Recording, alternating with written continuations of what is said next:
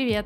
Это Патрик на линии, подкаст о том, как развивать свой бренд в модной индустрии, выделяться и менять моду в России. Каждый выпуск мы приглашаем в гости представителей креативной индустрии, чтобы узнать, какие тренды определяют фэшн-бизнес сейчас, как сделать бренд успешным и что нас ждет в ближайшем будущем. Дисклеймер. В этом эпизоде несколько раз упоминается Инстаграм, продукт компании Мета, организации, запрещенной на территории Российской Федерации. Сейчас скажу мое любимое. Ну что, ребята, вот и начался второй блок этого сезона. Блок будет называться «Социальные сети». В течение нескольких выпусков мы рассмотрим, можно сказать, все, что у нас осталось. Каждый выпуск я буду говорить, блин, наверное, с настоящими амбассадорами этих платформ, потому что каждый эксперт, э, каждая платформа, с кем я поговорила, они яро любят социальную сеть, в которой разбираются и как будто бы не приемлят все остальные. И сегодня мы начнем, наверное, с самой популярной за предыдущий год социальной сети — Telegram. Итак, чтобы разобраться вообще в том, почему все так активно мигрировали в Телеграм, почему Телеграм стал таким, не побоюсь этого слова, хайповым, я позвала к себе Наилю Асланову. Наиля вообще, на самом деле, очень шарит за Телеграм, за то, как построить там комьюнити, и не просто так. У нее свой Телеграм-канал «Состояние потока», и она основатель и также директор по маркетингу агентства «Бунт». И сегодня, я думаю, Наиль, мы с тобой побунтуем, да? Абсолютно точно.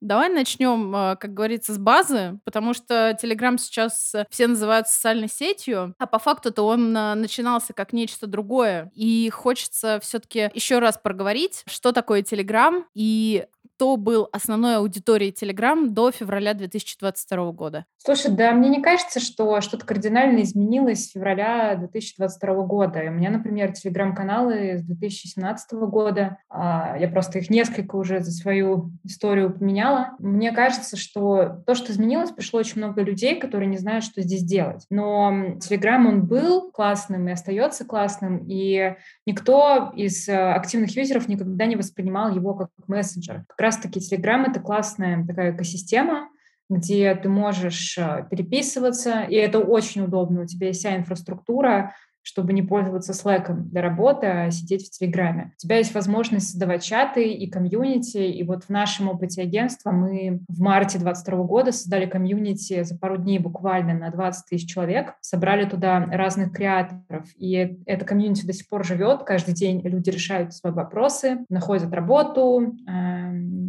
общаются. Дальше Telegram, он всегда был про каналы, про такие блоги, и это не что-то, что появилось вчера, это на самом деле уже э, происходит там на протяжении 5-6 лет. Также есть различные телеграм-боты, которые упрощают работу, например, многих компаний. Ты можешь оптимизировать какие-то внутренние процессы, ты можешь э, внешнюю коммуникацию с пользователями сделать лучше. В общем, для меня это целая экосистема, которая а, позволяет решать различные вопросы и решать их в одном а, приложении.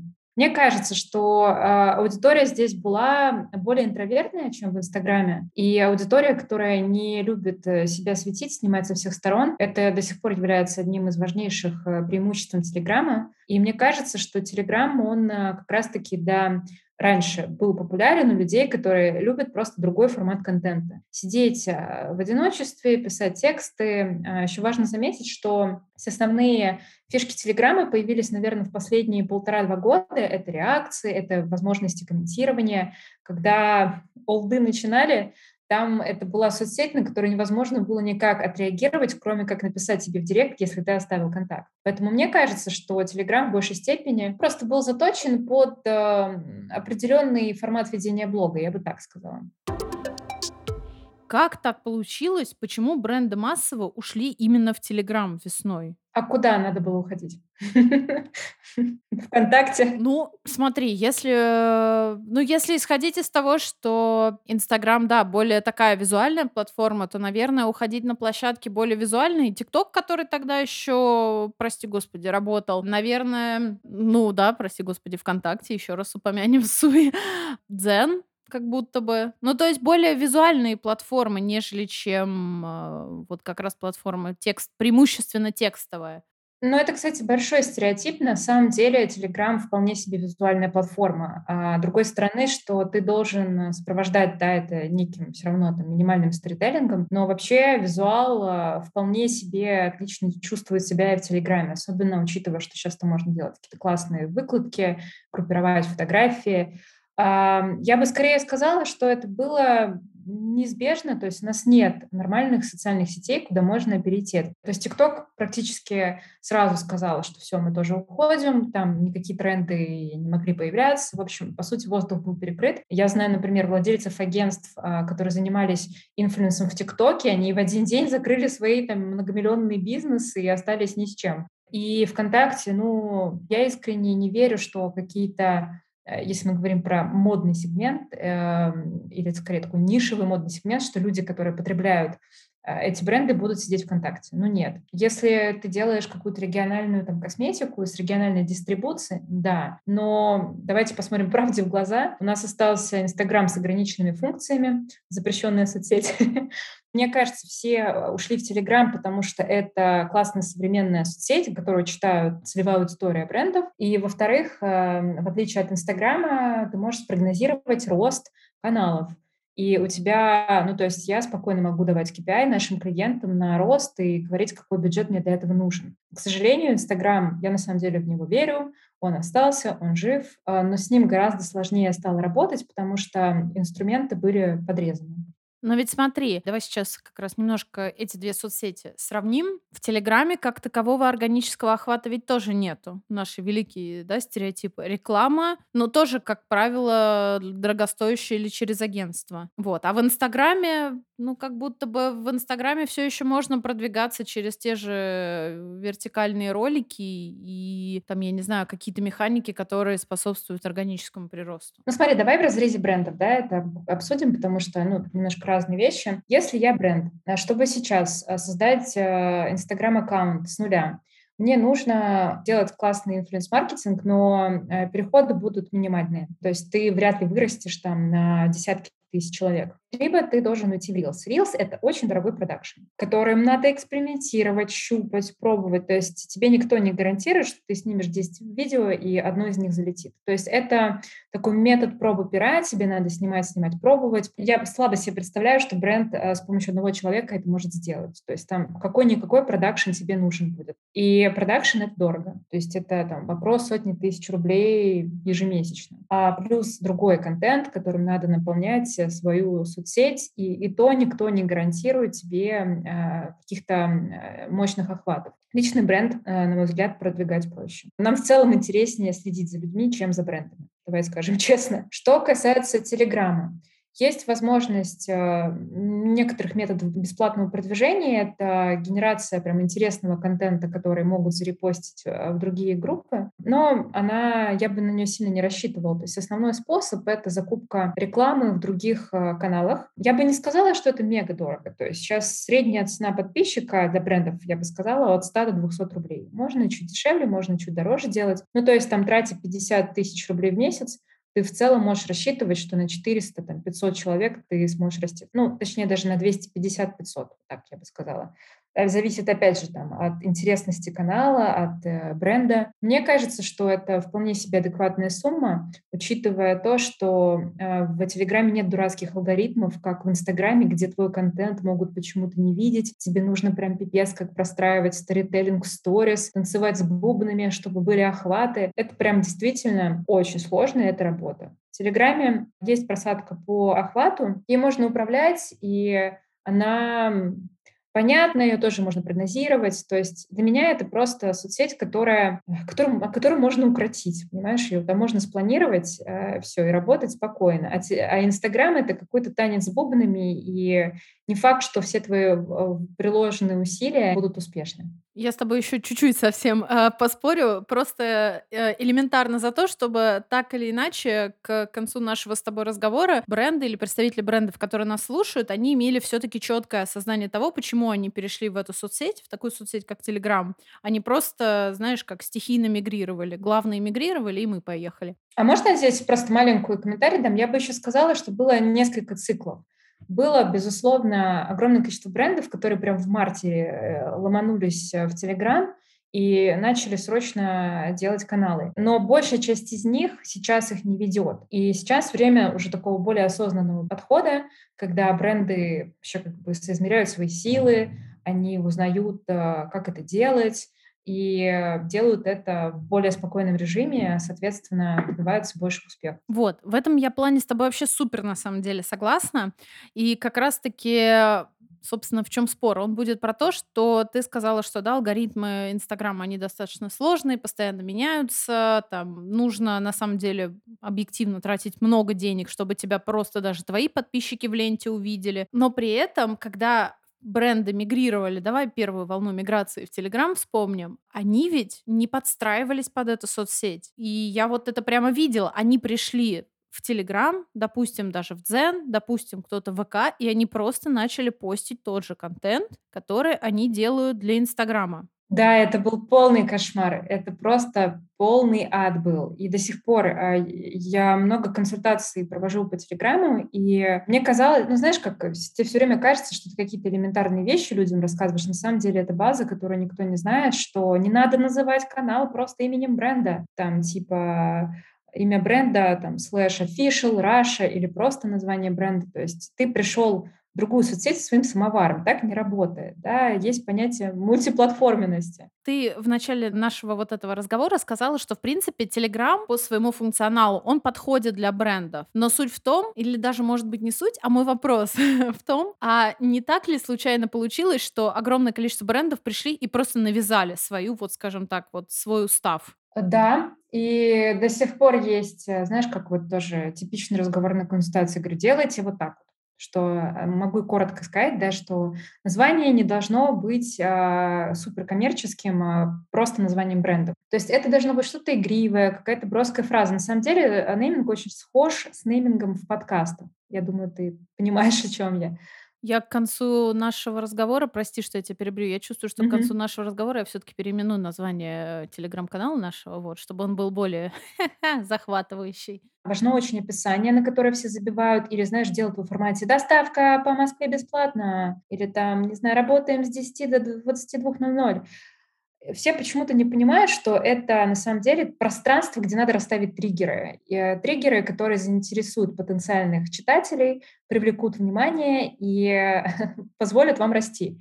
Почему? Не потому, что все люди заходят на канал и идут читать описание. Нет, но если ты будешь размещать канал в рекламу, у тебя и, и не будешь э, нажимать на кнопочку, которая превьюшку, которая будет выпадать в сообщении, будет скрываться, у тебя будет еще одна возможность, такой крючок закинуть читателю рекламного сообщения, который может увидеть о твоем канале больше. Благодаря тому, что описание появляется в виде превью в рекламном сообщении. И когда описание написано достаточно коротко, но интересно, там есть условно смысловое мясо, твоя конверсия в подписчиков возрастает в разы. Соответственно, большинство брендов, они пришли и просто там условно перекопировали шапку э, из Инстаграма в Телеграм, максимально упаковали канал так, что он стал выглядеть коммерческим, ну, буквально такая копирка из, из Инсты. И спрашивается, зачем людям подписываться на вас, а если у них есть VPN. Они и так всю эту информацию потребляют в Инстаграме. Поэтому, наверное, сейчас основная проблема, и на, на которую я бухчу, это то, что каналов стало очень много, упакованы они паршиво, контент они просто копируют из э,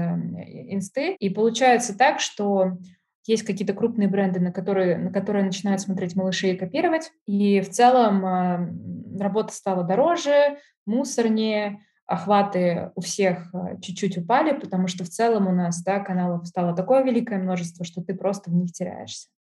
Ну мне кажется, что в принципе потребитель как будто, ну я не знаю, просто Наверное, что-то должно быть такое классное на канале бренда, чтобы ты был на него подписан. Потому что я подписана на огромное количество телеграм-каналов. Я бы не смогла бы подписаться на телеграм-канал какого-то бренда еще. Согласна. То есть, мне кажется, крайне важна концепция, которую ты выбираешь, создавая канал. А здесь может быть как эм, образовательное пространство, да, дающее полезный контент. Есть концепции закулисья, дневник фаундера. Это тоже очень интересно читать. Вот, например, классный кейс есть у эм, бренда нижнего белья «Ближе». Канал у них называется «Женя Ближе», его ведет основательница, она рассказывает и также о том, как она стоит бренд, и также о каком-то своем лайфстайле. Вот недавно я прочитала, не знаю, подборку Юбань, мне очень понравилось, потому что я, я тоже, как и она, устаю работать и хочу иногда отдыхать. Есть очень классные примеры каналов, которые формируют комьюнити вокруг себя. Пример старый кейс э, бренда Август, Август все соцсети потрясающие.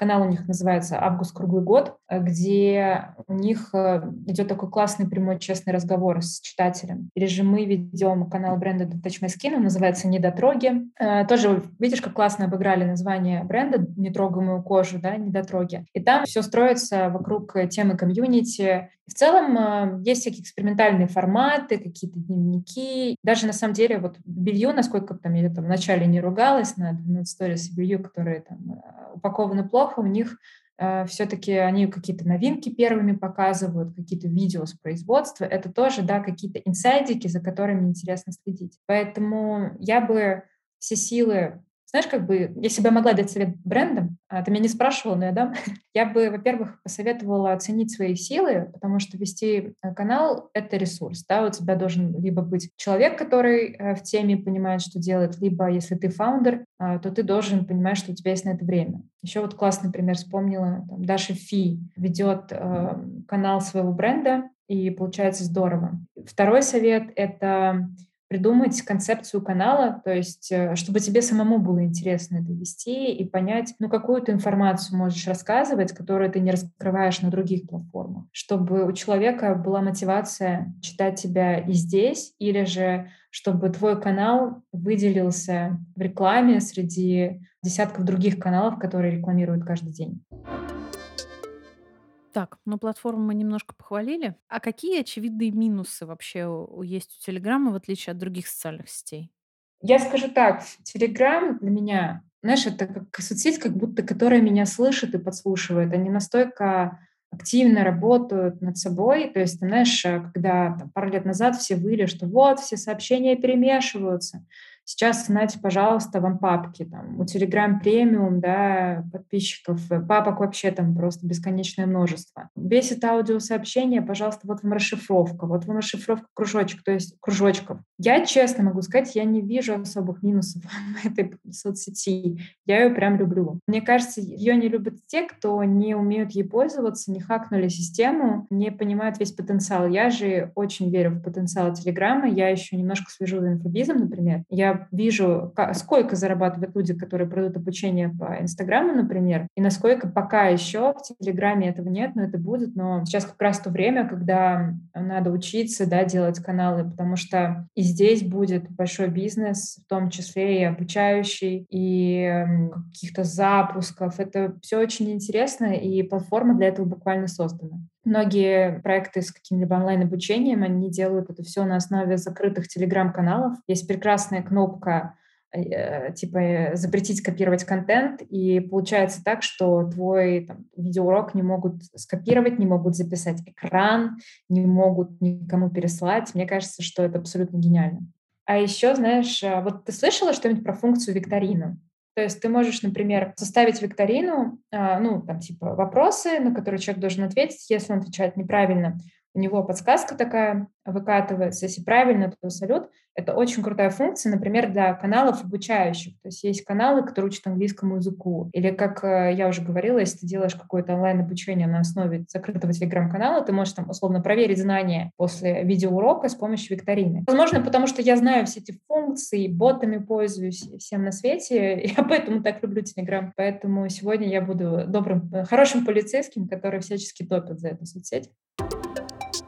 Давай немножко двинемся все-таки в сторону продаж, в сторону икома. Я где-то читала, что Telegram — это такой своеобразный аналог Вичата. Что вообще на самом деле, по твоему опыту, Telegram может предложить модным брендам не с точки зрения построения комьюнити или личного бренда, а конкретно с точки зрения продаж? Ну да, пока, конечно, до Вичата нам далеко, а, но, во-первых, самое элементарное и простое то, что ты в канале можешь прогревать на свой продукт, э, доносить смыслы ценности, э, публиковать там ссылки на свой сайт и просто таким образом да, генерить продажи, анонсить новинки. То есть, ну, понятно. То есть достаточно удобно покупать с Телеграма. Второй пункт, который бы пригодился владельцам брендов, э, это на самом деле изучить тему различных телеграм-ботов, потому что он может решать какие-то операционные вопросы бизнеса. Приведу пример. Есть, например, такая ресейл-платформа Культ. И ребята недавно сделали свой собственный бот,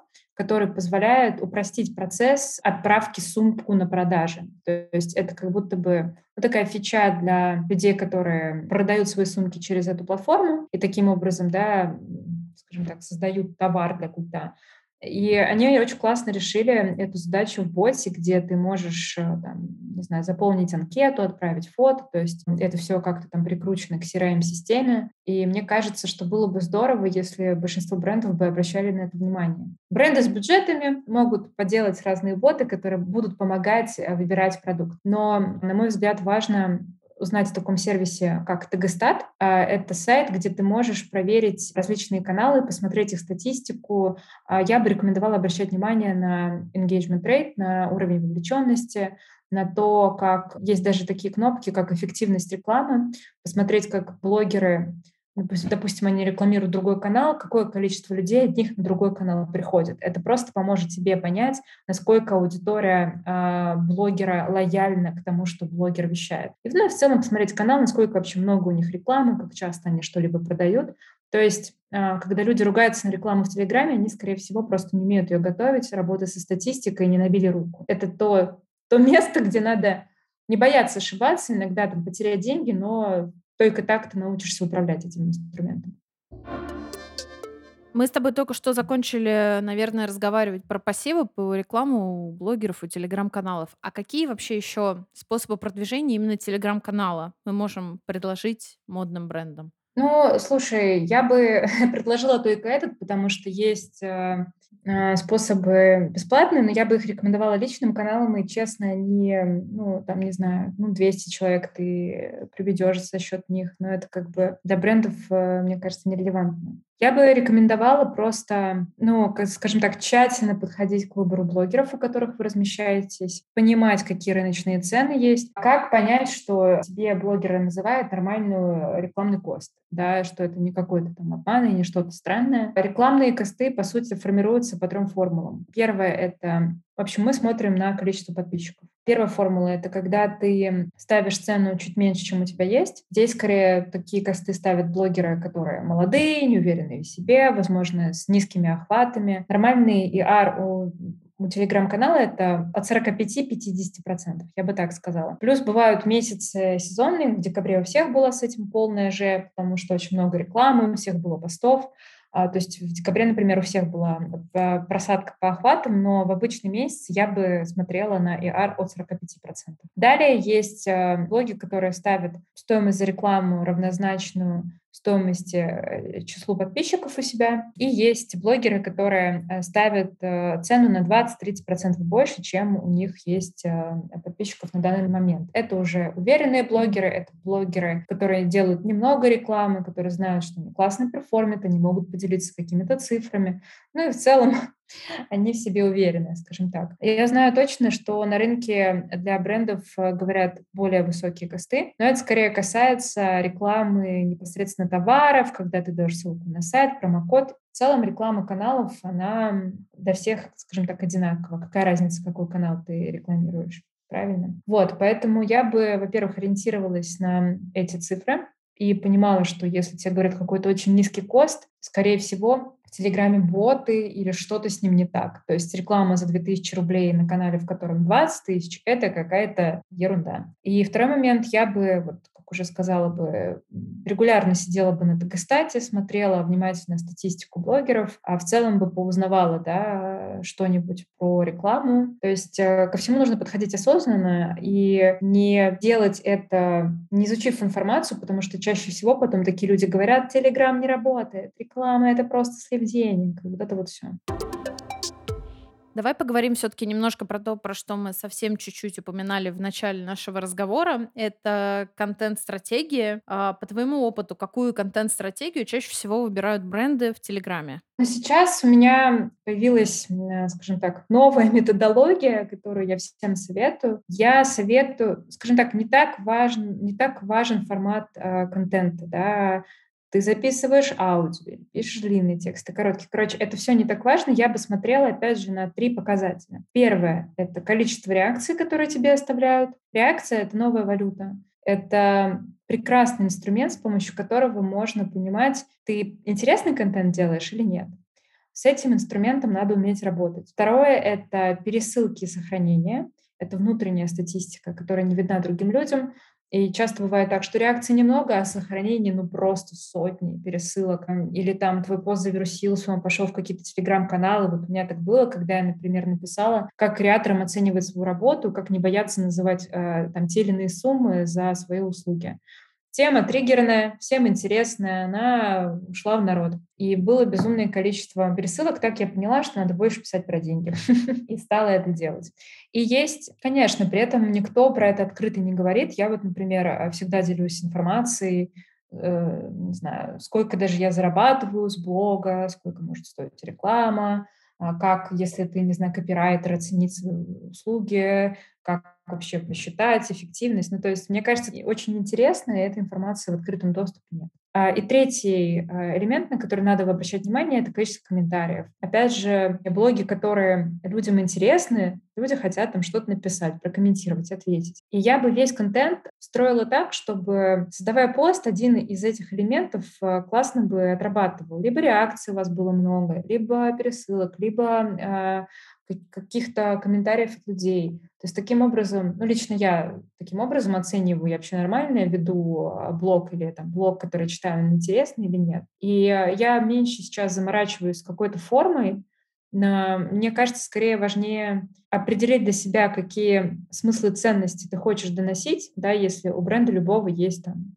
ну, ладно, не любого, но желательно, чтобы у бренда была бренд-платформа и были какие-то выписаны, да, пиковые показатели, смыслы, ценности, которые бренд хочет о себе донести. Там безопасные формулы, какая-то классная технологичная упаковка, а, и что он, не знаю, мы сейчас там, если про бьюти, да, бренд, например, говорим, что он никого ни на кого не насаждает ощущение, что косметикой надо обязательно пользоваться. И делать контент так, чтобы в каждом посте та или иная мысль, она прослеживалась, она была осязаемой и откладывалась в головах у людей. Я скорее сейчас формирую контент и э, рассказываю людям о том, что мне кажется, лучше формировать контент таким образом. А уже форма подачи его не так важна. Мы много говорим о брендах, но все-таки хочется спросить, действительно ли пользователь готов подписываться и взаимодействовать, то, что тоже самое главное, а не просто замьютить, с модным брендом в Телеграм? Если да, то, может быть, у тебя есть примеры какие-то на твоем личном опыте? Возможно, но на самом деле вот все аккаунты, которые я раньше называла сегодня, да, там Август, круглый год, а, Даша Фия называется канал, он пока маленький, но все равно очень классно быть своим домом, а его ведет основательница.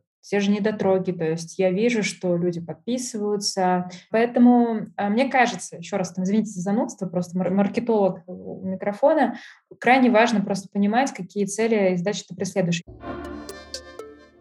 И, наверное, последний мой вопрос, но не менее значимый по всему. Что можешь рассказать про то, насколько вообще нужно владельцам брендов сейчас иметь в том числе и свои личные телеграм-каналы, наверное, как часть ну, как часть формирования личного бренда, потому что нам стало последние два года, я вот наблюдала тенденцию, наверное, даже больше, что людям интересен топ-менеджмент. Людям интересны люди, которые стоят за брендом. А, я скажу так, ну давай так, у меня есть э, супер радикальная позиция, и я сейчас скажу с точки зрения там, э, маркетолога. Моя личная радикальная позиция заключается в том, что мне кажется, что телеграм-каналы, э, телеграм-каналы нужны всем, каждому человеку, вообще прокачанные соцсети нужны нам всем. А, это просто такой невероятный ресурс знакомств, проявления себя, получение приглашений, вот, например, на такие подкасты. На такие. Нас похвалили, друзья, нас наконец-то похвалили. Да, да, да. Так. О, да, это было очень приятно. Короче, мне кажется, что а, каждый второй человек испытывает этот синдром самозванца, не уверен в себе, да кто там, что вообще у меня, не знаю, купит, придет. Но, блин, тут такая тема, что если ты сам не расскажешь, что ты эксперт, откуда другой человек об этом узнает? И мне очень близка вот американская культура в том плане, что надо себя хвалить и рассказывать, какой ты молодец всем. Поэтому генеральная мысль, что телеграм-каналы и соцсети нужны всем, каждому человеку, там, неважно, чем ты занимаешься. Потому что это нетворк, это, опять же, возможность где-то структурировать, актуализировать свои знания, складывать их в коробочку, да, и как-то проявлять себя, это очень круто. Что касается фаундеров брендов, а, если фаундер любит соцсети, умеет ими пользоваться, то, конечно, это классный инструмент. А более того, я знаю примеры, когда, опять же, Э, бренд «Август». У Наташи Брянцевой есть собственный канал, называется «Брянцева». Наташа Брянцева — это создательница «Августа». У «Августа» свой. И это классно работает, когда основатель, он активный, он любит рассказывать. Это всегда дополнительный плюсик для бренда. С другой стороны, если основатель не любит соцсети, не умеет ими пользоваться, вот эту любовь очень сложно насадить, и уж тем более не стоит его заставлять вести каналы. То есть, мне кажется, здесь важно понимать, любишь ли ты это, интересно ли тебе это, ходить на курсы обучения, это очень важно. И если у тебя на это время, если ты говоришь себе, что да, я это люблю, мне это интересно, я готов инвестировать э, свой ресурс, в ведение канала, то это, конечно же, абсолютно прекрасно для любого бренда. Знаешь, есть такая книга классная «Экономика впечатлений». Там была история, что уже там не бренды конкурируют между друг другом, а ты конкурируешь со временем человека, который он может потратить на там, Netflix, на сон, на сидение в соцсетях. И наша задача — это внимание перехватить и как-то завлечь, эмоционально зарядить. Поэтому если фаундер любит в интернете себя как-то выражать, то, конечно, да. Если нет, то не стоит. Возможно, ничего хорошего из этого не выйдет. Ну или найдите человека в своем бренде, который любит это делать, и пусть он это делает. Вот. Не за вас, я имею в виду, а развивает Потому что, по-моему, есть очень много кейсов и у авиапарка, и, по-моему, у Золотого Яблока и Бифри, когда, наверное, больше от имени бренда, но когда человек э, свою, скажем так, personality вот, э, передает через этот бренд. Это тоже, наверное, круто, что сотрудники становятся новыми инфлюенсерами. И в этом нет ничего такого. Да, абсолютно. Это очень круто. Мне, знаешь, там сотрудники, их собаки уже все там в кружочках что-то снимают. Это очень интересно. Это... Я еще, знаешь, хочу сказать важную мысль, что телеграм-канал классно вести как сериал. Ну, это скорее уже там к личным брендам, но э, в, если мы говорим про историю, где у нас канал там офисной жизни, сериал «Офис» в телеграм-канале, и я вообще топлю за креативный подход во всем. И креатив для меня это не, не придумать какую-то дичь, а поэкспериментировать, как мы по-другому, более нетривиально можем о чем-либо рассказывать. И тогда получается магия. Наиля, этот выпуск реально... Я вообще говорю, что у меня все выпуски хорошие, интересные, но этот был буквально с а, фишечками, как говорится, с инсайтами, с а, как сделать, что сделать, на что посмотреть, на что не надо посмотреть. Поэтому, ну, тут я не знаю, слушатели, если вы ничего для себя нового не подчеркнули, то я уж не знаю, что вам сказать. Вот, в любом случае, спасибо тебе огромное, что ты пришла на подкаст. Э, даже, даже я по-другому взглянула теперь на эту соцсеть, потому что я была одной из этих скептиков. Вот. А ты, на самом деле, после нашего разговора я об очень многом подумала интересном. Спасибо, что позвали. Окей, контент, комьюнити, реклама у блогеров, с этим разобрались. Но мне захотелось немножечко глубже копнуть, скажем так, в такую платформу, как Telegram, и узнать два важных аспекта. И первый из них — это интернет-магазин, и можно ли его сделать. Потому что кажется, как будто сделать интернет-магазин в Телеграме — это будет что-то супер чопорное. Я нашла очень интересный кейс у IT-агентства Smart World и пригласила Вторушина Никиту, это руководитель технического отдела разработки, чтобы он подробнее объяснил, как сделать действительно хороший, красивый интернет-магазин в вашем телеграм-канале. Спасибо большое, что согласились поучаствовать. Привет, привет. Расскажи, пожалуйста, про то, как вообще модные бренды сейчас могут полностью реализовать э, свой функционал в Телеграме. Вот. И, конечно, мне хочется, чтобы поподробнее ты это сделал на примере вашего кейса, собственно, который я увидела, и меня заинтересовало ваше агентство. А, если говорить про компании, какие-нибудь гиганты, неважно, что, кто это и что это, можно повторить любой функционал. Telegram удобен сейчас тем, что он а, не дает тебе пространства для того, чтобы усложнить функционал. Он будет максимально простой и удобный. То есть там даже нет возможности такой технической навешать какие-нибудь там канделябры либо какие-то а, переливашки. То есть э, они как бы ну, в теории могут быть, но это будет просто неудобно, невозможно, не кликабельно. Поэтому любой магазин, который сейчас существует на базе Телеграма, да, их существует в, дв- в двух версиях. Первое – это просто кнопочки, второе – это вот с использованием как раз-таки новой технологии, которую Telegram предоставил в 2021 году с использованием веб-сайтов. То есть это фактически веб-сайт, который живет внутри а, непосредственного Телеграма. Технология запуска называется WebView. Сейчас, если говорить про какие-то популярные бренды, они не заходят. У меня есть предположение, что для них это просто слишком технически дорого, так как у них очень огромный функционал, и чтобы им засунуть туда все, что у них есть сейчас, это займет очень много времени. Помимо этого, я думаю, еще есть наверняка какие-то юридические подоплеки, потому что Telegram он а, разрешает отключать, в общем, всю систему оплаты. Без них их не нужно предупреждать. То есть реквизиты оставляются напрямую в платежной системе, минует Telegram. Возможно, в этом есть какая-то история. Есть куча примеров использования этой технологии, да, вот, которую все видели, это с бургерами называется, да, которые они сами всем раскидали. И этот пример показывает и отражает, что туда можно засунуть. То есть что-то быстрое. Даже а, магазин одежды, да. Я же правильно понял? Ты видел кейс магазина одежды, да? Да, нас интересует кейс именно магазина одежды, потому что он как раз-таки, когда я первый раз его увидела, он как раз-таки был максимально не похож на тот, ну, не хочется ругать, но такой немножко чопорный функционал, который я видела ранее. То есть в ну, каких-то других примерах э, и кейсах, какой интернет-магазин можно сделать в Телеграме. История примерно такая. У нас была возможность потестировать, мы решили протестировать, и нам понравилось. Был реальный магазин, который хотел уйти в онлайн. А, у него есть офлайн точка все у него замечательно, но он хочет выходить на Россию, на мир. Соответственно, он а, связывается с нами, говорит, мы хотим сделать онлайн-магазин. Мы говорим, ну, онлайн-магазин это хорошо, но у нас есть штука, которая позволит делать все намного быстрее. Ввести человека до заказа, как продажнику, будет намного проще, не будет отвлекающих факторов. Он не будет параллельно думать, искать где-то. Все, он зашел из одного места, накидал целиком корзину, тут же оплатил, привязал карту, либо скинул этот счет на оплату, там, не знаю, допустим, я решил заказать, скинул жене, говорю, смотри, вот я тебе подобрал одежду, оплати заказ. Она оплатила, и все. То есть все максимально просто. Есть несколько шагов и простых действий. Сам кейс этого магазина, да, на самом деле его можно было еще облегчить, будь товаров меньше. Просто магазин очень большой, и товаров много. Если бы, допустим, мы концентрировались на каких-нибудь, э, не знаю, там, шьем штаны, если бы это были исключительно штаны, все бы было еще проще.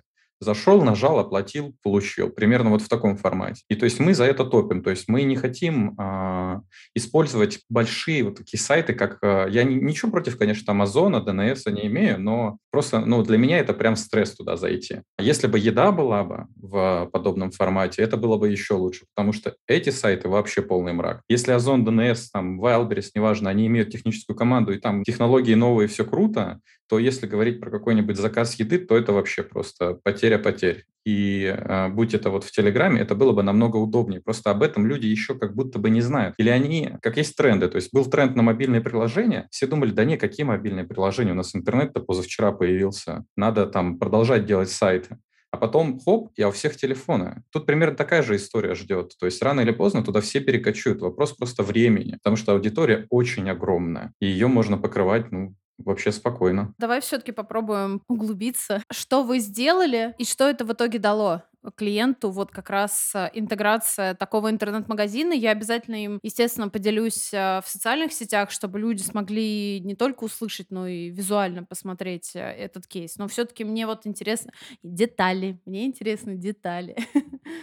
Вообще, в чем было принципиальное отличие, да, насколько, ну вот, нового функционала, который вы внедрили, от общепринятого старого, да, который мы видим в куче статей. Что это дало клиенту, да, какие результаты, показатели. Если мы интегрируем этот интернет-магазин в свой телеграм-канал, да, брендом особенно, которые сейчас э, перешли, и они сидят в телеграм-каналах, могут ли они параллельно в одном канале вести комьюнити и интернет-магазин? Если говорить про различия с классическим магазином, то первостепенное оно состоит в том, что у нас нет возможности расширения бесконечного функционала. То есть эта история конечная, и она может быть э, с дополнениями, но, например, только каких-то прям вот вообще крутых фич по типу «сообщите мне об остатке, я это на лайку и потом заберу». То есть такой функционал, да, может расширяться принципиальных изменений быть вообще не может. Типа сегодня у нас там синий цвет, завтра красный. Это ок.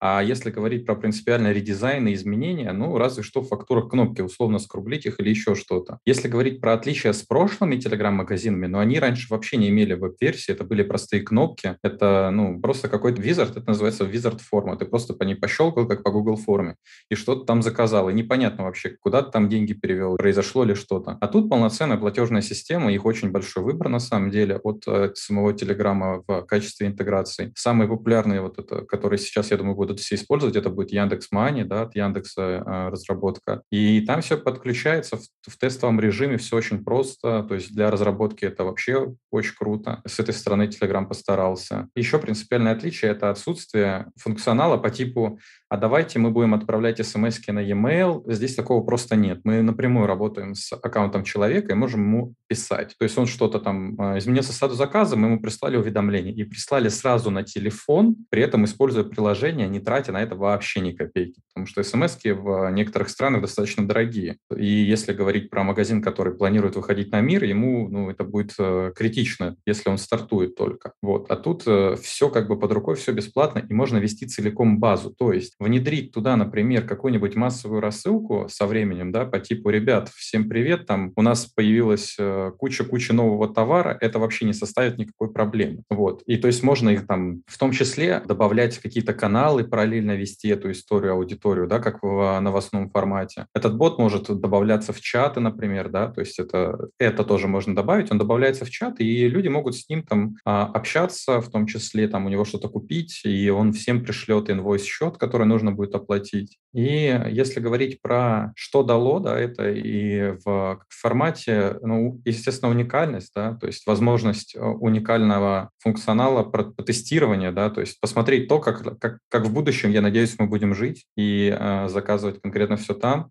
так, это абсолютно легкий формат для продажника. Как продавать, куда продавать и что с этим делать. То есть не нужно объяснять человеку, как пользоваться веб-сайтом, типа там, большинство сайтов всегда пилят инструкции, как у них что-нибудь заказать. Здесь не нужно, все интуитивно понятно. Нашел, нажал, перепровалился в корзину, ввел номер карты, оплатил, и то, и, то есть все, точка. И ты можешь повторять эти действия достаточно быстро, то есть э, нет никакого удлиненного вот этого флоу покупки, то есть он достаточно прост. Его можно только упрощать, его не нужно усложнять, его наоборот нужно только упрощать. Даже при появлении там не знаю, сотнях тысяч категорий, мы просто делаем это в формате поиска, человек пишет «хочу там кроссовок», все, получил кроссовок, тут же его оплатил и полетел. Если говорить про техническую реализацию, то мы ее, естественно, тоже пытались упрощать, не раздувая функционал. То есть есть все максимально просто. У менеджера есть административная панель, где он загружает товар, ведет там остатки, у них там своя CRM-система, мы с ней интегрируемся. Он отдельно загружает там фотографии, отдельно ведет базу пользователей, отдельно ведет заказы, а, и все это можно наглядно посмотреть. Если говорить про там развитие этой истории, да, то в дальнейшем это может быть там графики, да, по твоей доходности каждый месяц, неделю, в день, а потом там предикты, допустим, поквартально при наличии большого объема данных и так далее. Развитие во всей этой истории есть именно со стороны административной панели, а со стороны пользовательской только улучшение в пользу упрощения. У меня такой возник вопрос, пока ты говорил, э, особенно когда затронул CRM-систему, то, что, в принципе, по API можно также передавать данные. А, например, можно ли через CRM-систему будет сегментировать э, клиентов и отправлять им более персонализированные предложения? Да, конечно, это в том числе и развитие в этом тоже есть, да. То есть можно сегментировать как угодно в дальнейшем. У нас есть полная база заказов с каждым товаром, по датам, по суммам, кто как и так далее. То есть можно навешать уже более конкретные там метрики, да, собирать их и уже прям конкретно разбивать по целевой аудитории товара. Технически, кстати, очень круто выглядит. Но у меня вот еще один вопрос. Э, недавно буквально была новость о том, что Telegram признали иностранной площадкой, насколько я помню. Если было как-то по-другому, исправлюсь. И в этом есть сложности в плане оплаты. То, что, например, многие российские пользователи сейчас не смогут просто даже оплатить тот же Telegram премиум. Повлияет ли это на интеграцию с какими-то российскими платежными системами, как ты вот, например, сказал, Яндекс Мани, по-моему, да? Может ли это как-то сказаться на интернет-магазине владельца российского бренда? Я думаю, что нет. А, я читал эту новость достаточно вскользь, она пролетела так необоснованно, то есть не было ничего там супер критичного и супер, не супер популярной новости, в общем. Мне кажется, что э, будет странно, если на рассвете этой технологии Яндекс обрубит себе такой источник дохода. Как ни крути, это налогообложение, и как ни крути, оно идет не в казну Телеграма. Телеграм не получает с этого ни единой копейки. Все полностью в качестве налогов на себя берет Яндекс, как владелец дочерней компании, там Яндекс Мани, как бы она там ни называлась. Ну, соответственно, мы выполняем казну Российской Федерации. То есть, я думаю, в этом плане они сами себя не захотят душить. Возможно, какие-то другие, там, Stripe есть и так далее, то есть зарубежные. Они, я думаю, сейчас не очень-то и доступны к выводу. А вот э,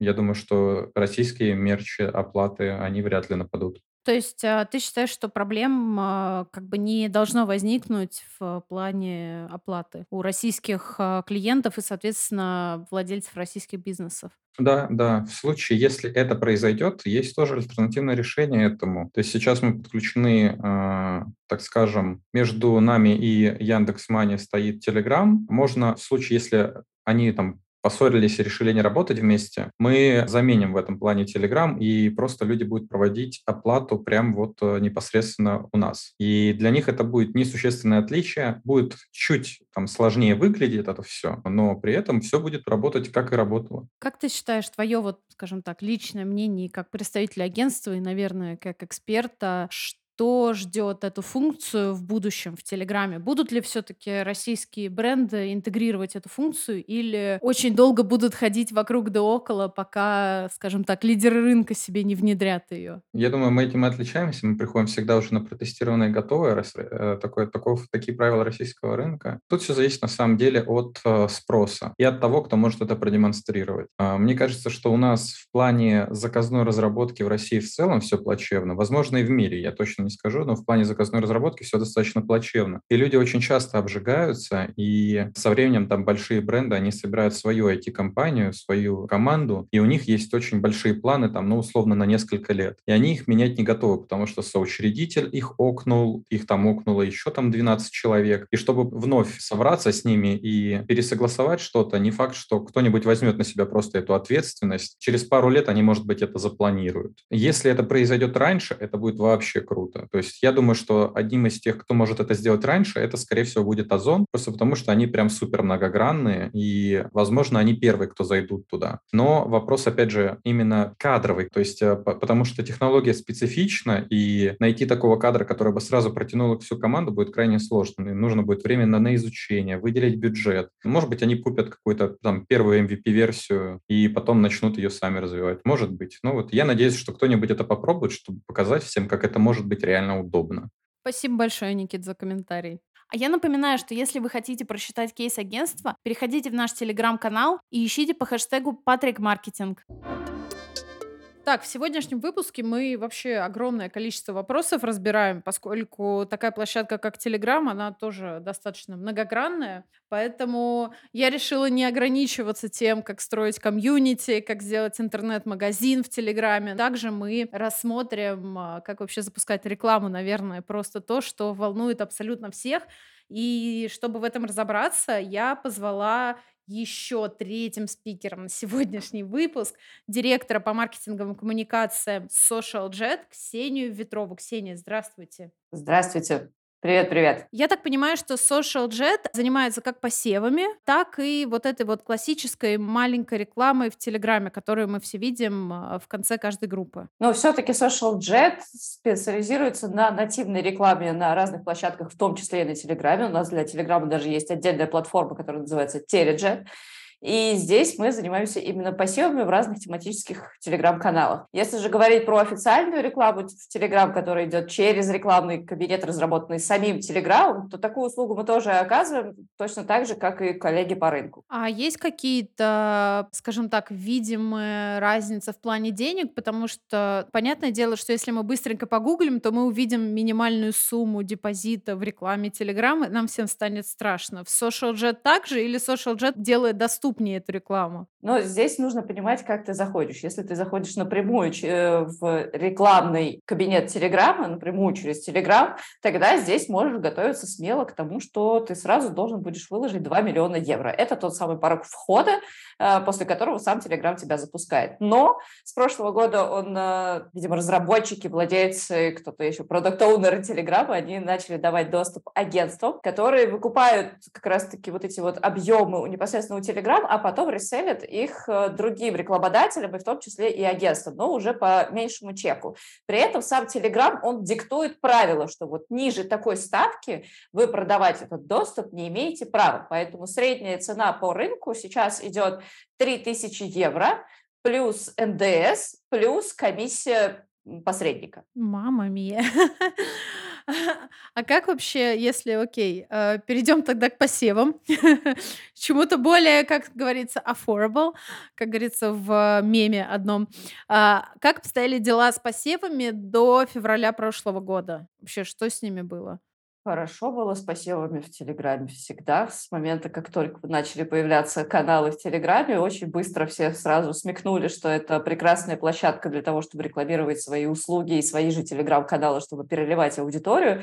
Поэтому с ними все было очень хорошо, объемы были хорошие, там и напрямую закупали рекламу, и через специальные сервисы, конечно же. Как вообще по аналитике, там, Social Jet, ну, то есть ваши по аналитике, чаще всего бренды, они идут а, напрямую к администраторам телеграм-каналов или все-таки через вас обращаются? Если мы говорим о крупных брендах, о больших компаниях, то, конечно же, они приходят в первую очередь за сервисом, они приходят к платформам, потому что у них настолько объемные и масштабные рекламные кампании, что здесь для того, чтобы удовлетворить их спрос просто руками, нужно будет нанимать отдельный штат сотрудников, которые днем и ночью будут сидеть, искать, анализировать, договариваться, проверять, перепроверять, проводить оплаты.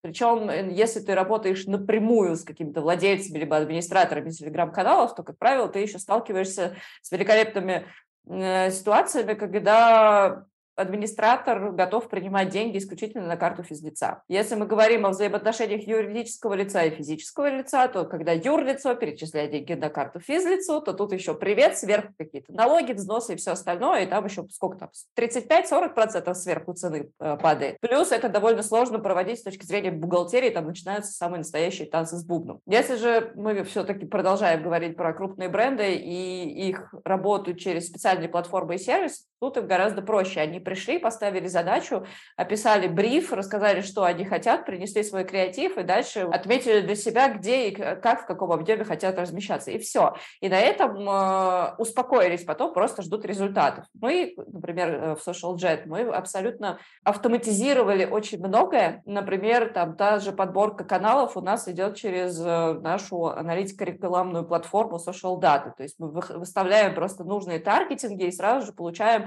шикарнейшую подборку подборку уже проверенных телеграм-каналов. То есть не нужно ручками проходить какие-то системы аналитики внешние, ведь внутри телеграма нет системы аналитики как таковой. Статистика там минимальная у канала. То есть ты, тебе не нужно идти в систему аналитики, анализировать каждый канал, а как там росла аудитория, они накрутили ли ее, они накрутили ли просмотры, а точно ли тут все хорошо с контентом, или может быть тут что-то не бренд сейфти такое появляется, либо что-нибудь такое идет, который, какой-нибудь контент, который идет в серьезном разрезе там с текущей текущей какой-нибудь обстановкой ситуации, да, вот сейчас мы с этим часто сталкиваемся. А, то есть настолько, я поняла, да. Да, ну то есть если ты хочешь хорошо размещаться, ты это ручками будешь делать все то же самое. А здесь мы эту историю автоматизировали, собираем за, там, ну, не знаю, ну за полчаса мы собираем эту информацию. Хотя можно и быстрее гораздо, там зависит от объемов и масштабов, но тем не менее. Плюс э, брендам проще работать через платформу, потому что они получают постоплату, они получают официальную оплату, э, юрлицо, юрлицо,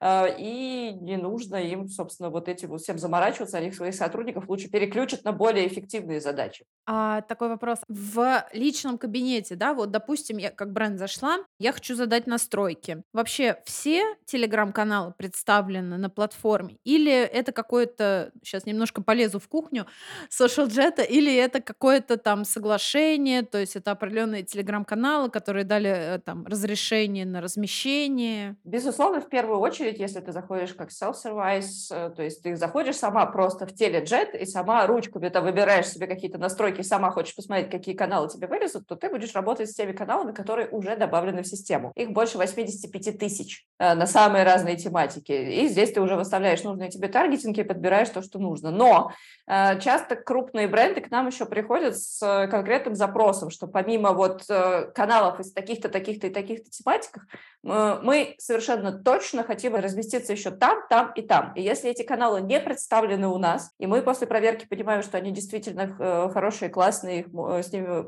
надо работать, у нас есть отдельный отдел скаутинга, мы заходим в личку к админам этих каналов, либо к владельцам этих каналов и договариваемся с ними о размещениях и о дальнейшем сотрудничестве. То есть мы таким образом еще и собственную базу в том числе пополняем. Собственно, мы этим регулярно занимаемся. Мы вот все это, скажем так, время, весь этот диалог мы обсуждали преимущественно крупные бренды, да, которые целенаправленно приходят, то есть, я так понимаю, за ними вот закрепляется sales менеджер. А вот что делать более маленьким брендам, которые хотят попробовать Telegram? По-моему, у вас тоже есть такой функционал, да, насколько я помню? Да, конечно, это тот самый self-service, который я уже упомянула. То есть можно зайти в теледжет, там порог входа всего полторы тысячи рублей, ну то есть это минимальный бюджет на рекламную кампанию. То есть это ты не просто платишь за доступ, ты платишь за то, чтобы потом на эти деньги купить рекламу в телеграм-каналах.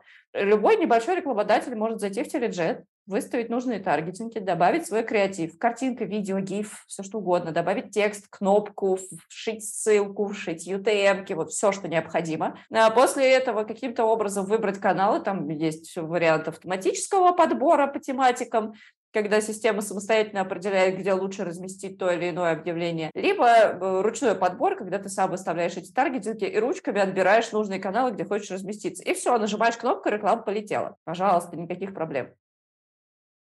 Сейчас, э, скажем так, очень много привычных инструментов ушло, вернее, один, который мы не будем называть, да. Но мы его два. как бы... На самом да. деле два. Мы Да. про Google забываем. Да, Google, да. Э, Мне кажется, просто мало кто в Гугле рекламировался. Все в основном э, выбирают э, Инстаграм. Да, все как будто не использовали Google, сразу шли в Facebook и рекламировались там. И получается, у нас остается не так много рекламных каналов. Это получается Яндекс, ВК и Телеграм как раз э, в виде, да, а, одним из площадок для рекламы, которых является Social Jet. А есть какие-то вот а, кейсы именно модных брендов, которые, ну вот они, они пришли, решили попробовать рекламу в Телеграме, там, и у них прям получилось. Правда, какие KPI у них стояли, я не знаю, но, может быть, сможешь поделиться? Кейсы я, безусловно, такие знаю, но, к сожалению, идеи связывают меня по рукам и ногам. Я сейчас... Эх, э, индей! Да, тот самый, как в том самом меме. Ну, э, я, к сожалению, не могу сейчас раскрыть эту информацию. Я надеюсь, что мы скоро договоримся о том, чтобы начать создавать какие-то классные кейсы, вместе их выпускать именно по Телеграмму, именно по тому, как мы классно вместе сработали. Но сейчас, к сожалению, пока никого не могу назвать. Блин, это было бы очень круто, потому что со стороны смотришь и там читаешь какие-то чаты именно предпринимателей в модной индустрии, и они как будто либо боятся Телеграма, либо все же видят единственным выходом это вот посевы напрямую через администраторов, там, пабликов, в которых, скорее всего, они подписаны сами. Может быть, мы сейчас можем как-то развеять все страхи этих предпринимателей, маркетологов, которые работают в модных брендов, и дать им, допустим, 2-3 каких-то стронгпоинта, почему им стоит все-таки попробовать платформу. Ну, во-первых, Telegram стал одной из самых быстрорастущих площадок в 2022 году, и туда пришло огромнейшее количество аудитории. Аудитория живая, вдумчивая, платежеспособная, читающая И дотянуться до нее э, несложно. Просто главное подобрать качественный канал для размещения рекламы, и результат будет. Мы ни разу, наверное, не сталкивались, да, конечно, мы ни разу не сталкивались с такой ситуацией, чтобы кто-нибудь пришел с рекламной кампании и не получил оттуда вообще никакого результата. Ну, не бывало такого, ну, просто не бывало. Конечно же, безусловно, будет многое зависеть от э, креатива, который будет размещен. Да? Если там, допустим, какой-то финансовый сервис, э, хороший, качественный финансовый сервис приходит к какому-нибудь инвестору и просит разместить его какое-нибудь сообщение типа «Вот эта компания говно». Ну, наверное, с такого креатива не придет никто, да? Ну, логично же предположить. И они еще, по-моему, закон о рекламе нарушат, насколько я помню. Вот, ну да.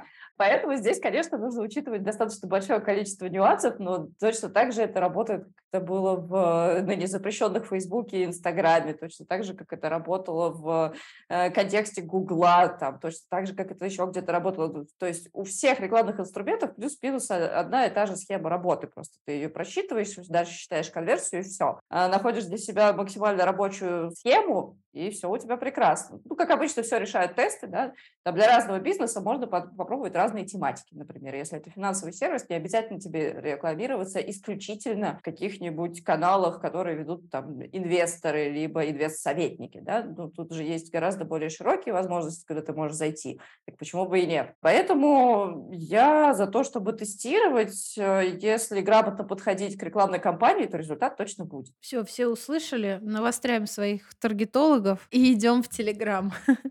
Все, Ксюша, спасибо тебе огромное за этот комментарий. Я думаю, что для наших владельцев брендов и сотрудников модной индустрии все стало немножечко понятнее. Спасибо тебе большое. Пожалуйста, обращайтесь, с удовольствием еще поболтаем. Это был подкаст «Патрик на линии». Слушайте нас на всех платформах, где вы слушаете подкасты. Ставьте нам оценки, пишите комментарии, подписывайтесь на наши соцсети. И до следующего выпуска.